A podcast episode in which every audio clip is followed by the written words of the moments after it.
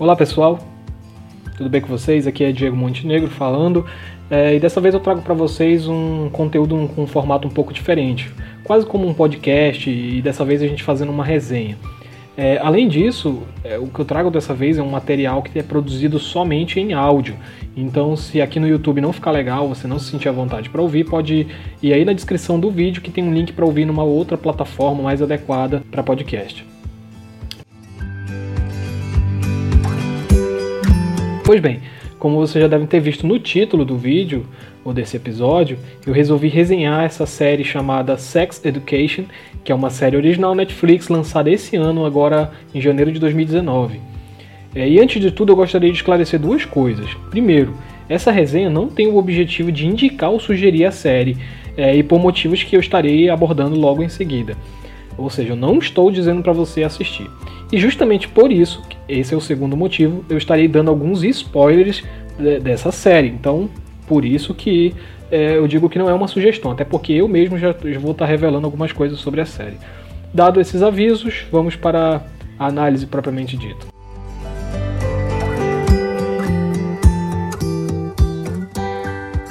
Sex Education é uma série de televisão britânica de comédia dramática criada por Lauren Noon, que estreou em 11 de janeiro de 2019 na Netflix. Sex Education segue a vida de Otis, é, um jovem virgem do ensino médio, socialmente desajeitado e que vive com a sua mãe, que é uma terapeuta sexual.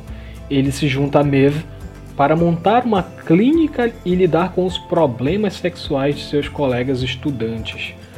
Como diz a sinopse lida, Sex Education é sobre a vida sexual na juventude, sem rodeios.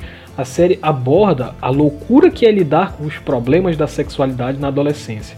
A série conta com personagens tentando se descobrir e, entender suas neuras, lidar com homossexualidade, aborto, fetiches e outras coisas que você ou algum amigo seu provavelmente já viveu. Minha opinião, esse é o maior crédito e ao mesmo tempo o maior problema da série, ou seja, a realidade com a qual ela apresenta essa fase da vida e as situações vividas nela. É crédito porque é praticamente impossível você assistir a série e não se identificar com algum dos personagens. Ao mesmo tempo, esse fato é um problema porque ao embarcar nessa visão jovem acerca dos problemas da juventude e da vida sexual, a série deixa o seu espectador na mão. Mas isso aí eu vou deixar para comentar mais em seguida, nos comentários críticos da série. O fato é que a série não só parece ser direcionada aos jovens, mas também escrita por um jovem confuso. A série tem praticamente três personagens principais: o Otis, o Eric, a Maeve, e ao redor desses estão outros de segundo escalão, digamos. A Jen, que é mãe do Otis, o Adam, o Jackson e a Lily, Além da proximidade escolar, familiar ou da cidade em que eles vivem, a única coisa que une esses personagens é a urgência de suas é, respectivas problemáticas sexuais. O Otis não se entende e não consegue interagir sexualmente nem consigo mesmo, mas consegue, contraditoriamente, ajudar os outros. O Eric não se sente forte para se assumir publicamente como um homossexual, ou pelo menos frente à sua família e algumas outras pessoas. A Maeve, ela não consegue lidar com a fama, má fama que ela tem na escola, porque alguns casos sexuais seus vazaram publicamente, ela ganhou alguns apelidos e ficou meio que execrada da vida social na escola. A Jen, como eu já disse, é uma terapeuta sexual e ela não consegue se relacionar com outros homens sem exercer essa análise. Então todo homem para ela é como se fosse um paciente, por isso ela não se apega e acaba não tendo nenhum parceiro fixo. O Adam ele não tem prazer sexual nas suas relações com a sua namorada. O Jackson é bem resolvido sexualmente, o que contribui para sua imagem pública na escola, mas isso não lhe dá paz. A Lily é uma virgem, mas ninfomaníaca, e ela não consegue alguém para lhe iniciar sexualmente. Então ela permanece nesse paradoxo de ser ninfomaníaca, mas virgem. Conforme a série avança, as crises sexuais de cada personagem também se desenvolvem. Elas parecem seguir uma mesma tendência que é culminar em um ponto de aceitação. Otis tem seu ápice em aceitar que tudo bem ser um jovem e não saber como as coisas funcionam e ir aprendendo na prática dia após dia. Eric encontra a sua redenção aceitando-se como gay e impondo-se para a aceitação da sua família e da sua comunidade, inclusive tendo um encontro com suas raízes religiosas. Maeve tem seu ápice ao deixar de se importar com a publicidade de sua vida sexual e assumir que é livre e que faz o que, o que quiser com quem quiser. Inclusive, abortar um filho sem comunicar a ninguém, que na série parece um símbolo da sua liberdade e independência. Jean se encontra ao conseguir ter atração natural e não científica ou curiosidade terapêutica por um homem. Ela consegue se apegar a alguém e começa a se relacionar continuamente com ele sem nenhum compromisso.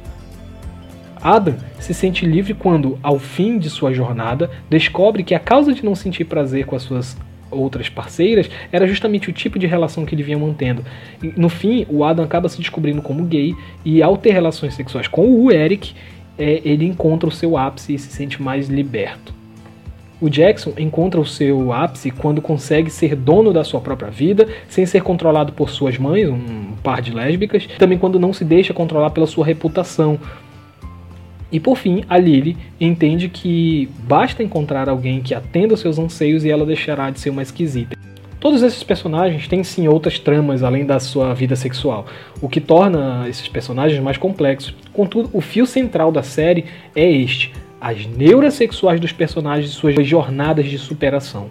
A coincidência não está só no fato de que todos têm neuras sexuais, mas de que a solução apontada ou dirigida para todos eles parece ser a mesma, ou seja, a aceitação.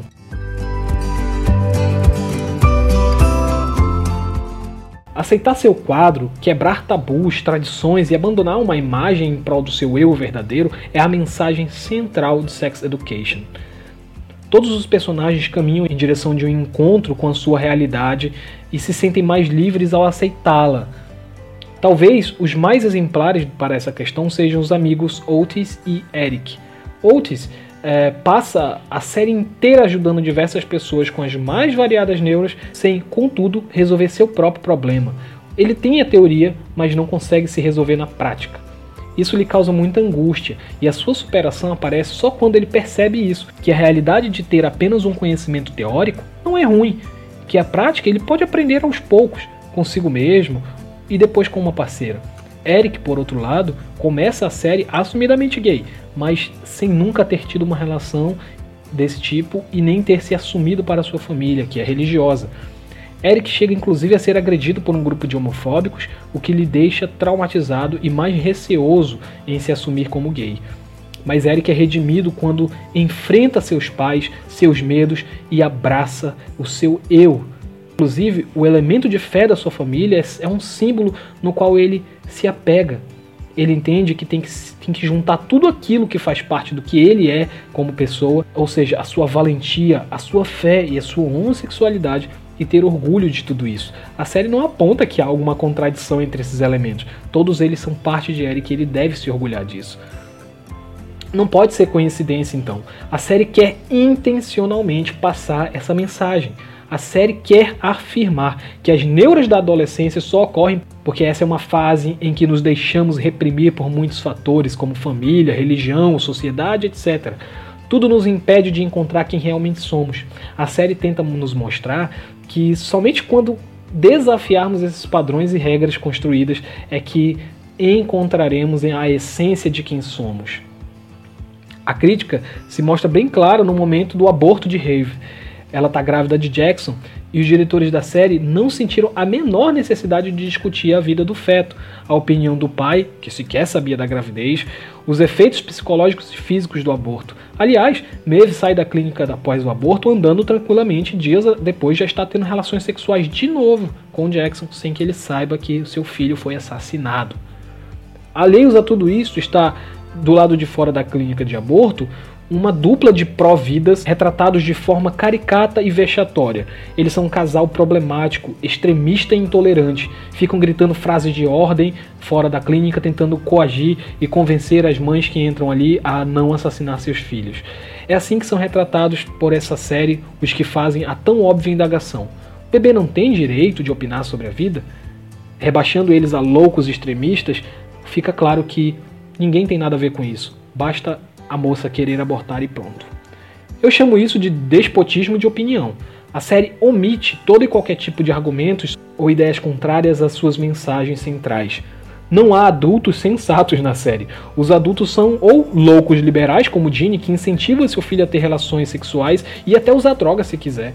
Ou esses adultos são a figura daquele velho rígido e insensível, como o pai de Adam, que não aceita nada fora dos seus planos. Essa é a sociedade que Sex Education pinta. De um lado está a tradição, os costumes e a fé, com todo o seu totalitarismo e monotonia cinza e repressiva.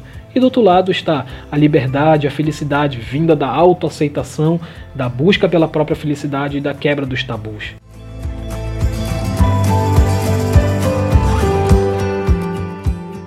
É óbvio que esse quadro pintado pela série é no mínimo utópico, e mais precisamente ele é mentiroso. Sabemos que a revolução cultural e o liberalismo sexual ocorrido nos anos 60 e depois disso são justamente os culpados por essas neuras que os adolescentes vivem e com as quais são obrigados a lidar. Ao contrário do que pinta a série, foi a luta por liberdade sexual e pela quebra dos tabus que levou à prematuridade da iniciação sexual dos jovens. Sabemos que foi todo esse discurso de aceitação que obrigou os jovens, ainda em desenvolvimento físico e psíquico, a conviver com situações que eles só deveriam lidar no casamento, com a pessoa que escolheram construir toda uma vida.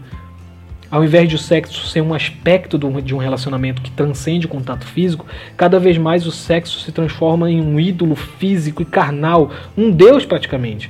Os jovens naturalmente descobrem isso cada vez mais cedo e não sabem como encontrá-lo corretamente, por isso têm sexualidades tão deformadas, porque descobrem fora da hora certa e fora do contexto certo, o adiantamento da iniciação sexual está diretamente ligado ao surgimento e proliferação de DSTs, à gravidez infantil e juvenil, ao aborto e à destruição familiar como um todo. Os resultados são o aparecimento de mais e mais neuras e não menos. Pesquisas demonstram que os jovens estão tendo cada vez menos relações sexuais. Isso justamente porque esse ídolo que, que lhes foi entregue, do sexo pornificado, egocentrado e que resolve supostamente todos os seus problemas com prazer ilimitado é uma lenda, um mito, um objeto inalcançável. O sexo nunca foi tão desejado e ao mesmo tempo tão complicado para os jovens como é hoje. Ao contrário da mensagem de Sex Education, foram os padrões ocidentais de moral e o conceito cristão de castidade e santidade que construíram as bases da sociedade que esse liberalismo que prega a felicidade agora tenta destruir. A tradição não é responsável por pregar uma vida sexual monótona, mas sim a única possível e viável forma de se nutrir uma sexualidade sadia. A vida conjugal entre marido e mulher é essa forma. O nosso Criador nos fez com esse propósito de construir uma família para servir uns aos outros, e o matrimônio é um ambiente de viver esse serviço mútuo. Isso depois que já temos certa experiência de vida. Fora dessa relação matrimonial, tudo é destrutivo, até o amor. Eu sei que isso é duro de aceitar, mas são fatos. Fatos dos quais os links com notícias e que estão anexados abaixo dão testemunho. Ou seja, não é só uma questão de fé. Pesquisas científicas mostram que a sexualidade humana está se tornando cada vez mais problemática. Ou seja, a tradição, a família, o casamento são comprovadamente mais seguros.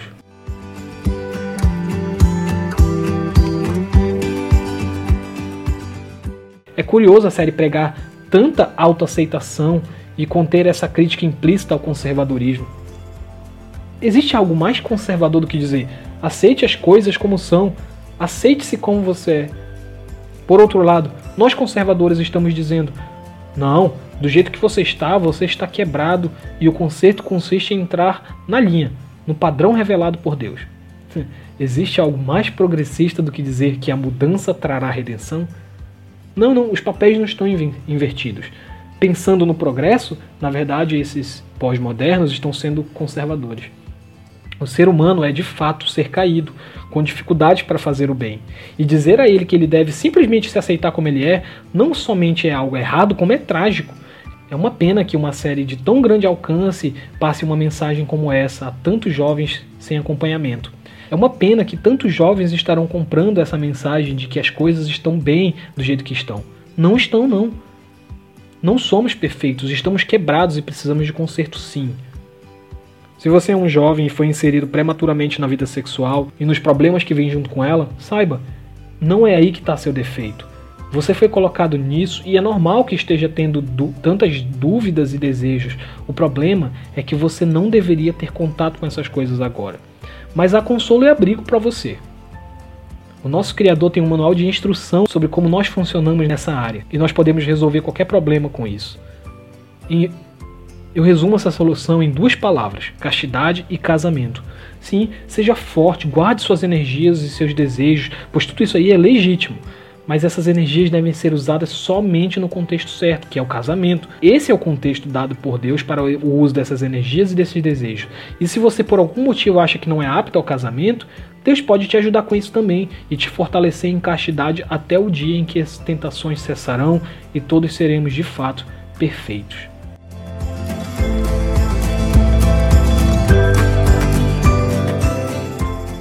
Bem, gente, é isso. Sei que a crítica foi um pouco pesada e não significa que eu não gostei da série. É, como produção eu gostei, mas a mensagem tem esses problemas que eu comentei acima e como eu disse no início, eu não espero que você assista essa série, eu espero que você reflita sobre esses problemas e não precise errar para procurar o caminho certo.